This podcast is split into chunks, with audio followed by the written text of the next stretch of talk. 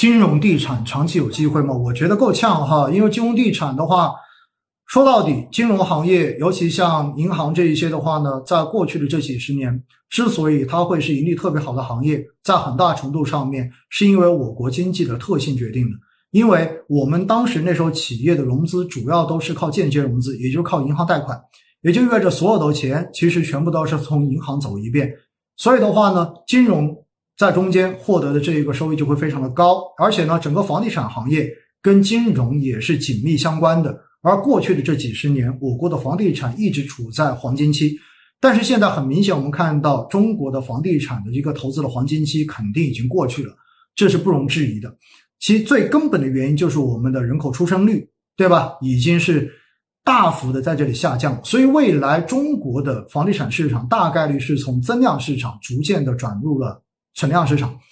那么在这样的情况之下呢，实际上房地产本身未来的这个发展的速度应该是与以前不可同日而语了。而与之相对应的紧密联系的金融行业，我个人觉得对它的一个前景的看好，我觉得。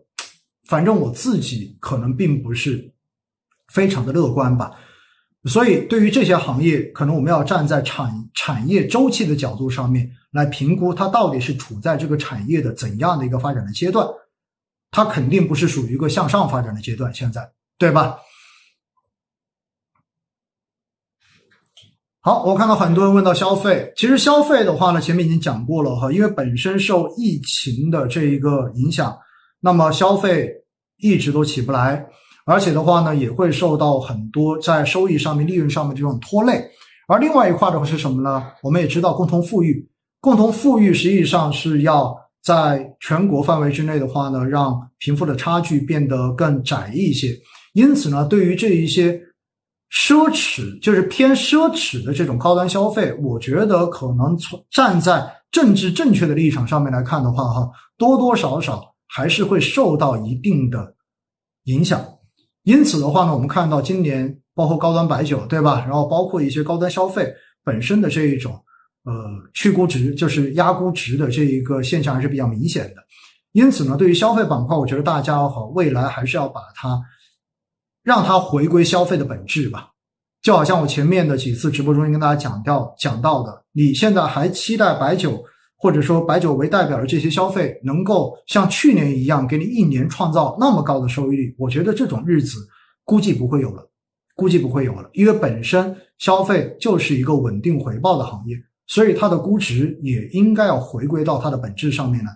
它是没有理由获得非常高的这种估值溢价的，因为估值溢价高的只适合什么？只适合高成长性的行业。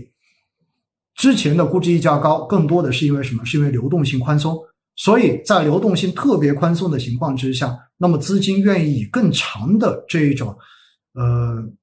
未来流动性的回报，然后来算它的估值。关于这些话题的话呢，在去年的各种直播中已经大家讲过很多次了，今天就不赘述了，好不好？新能源半导体，我自己觉得这是未来名牌的方向，哈，就是政策面肯定已经摆在这里了，没有什么好说的。只不过呢，这些名牌上面的东西，短期之内的估值的泡沫确实是在的，确实就是太多的资金去追捧，而追捧完之后，一定会让它的短期风险变得很大。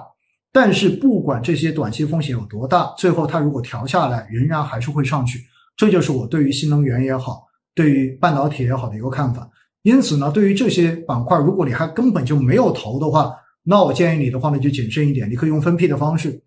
然后把短期的这个波动风险稍微的分散一下。如果你已经有投的，那我觉得你就拿着吧，反正给自己设定好止盈线。投资永远都是这样子的，你在中间就是要获得一个合理的回报而已嘛。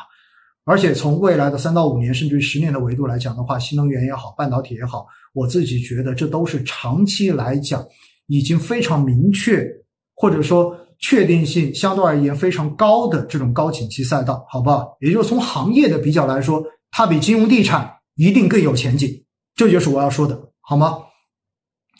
光伏就属于新能源哈，大家不用再去讲了哈。新能源下面包括了光伏，包括了储能，包括了风电，包括了水电，包括了新能源车，这些都是含在新能源里面的哈。医疗跟医药的话呢，说实话，你如果这个奥密克戎，然后它的影响一大的话，可能短期之内这些呃防疫抗疫相关的这些概念的，有可能又能往上冲一冲。但是从目前的一个情况来讲的话，我觉得集采以及共同富裕对于整个医疗行业的这个影响，应该说还是存在的。而相对而言，C 叉 O 的这一种呢，因为本身它的估值确实有点高，还需要时间去消化估值，所以对于医疗的短期会不会有机会，我自己也是抱着跟看消费一样的态度，好不好？就是如果你要买医疗的话，你就看长一点，短期之内，我觉得你要它有很好的表现，可能也比较难。这是我自己的个人看法，好不好？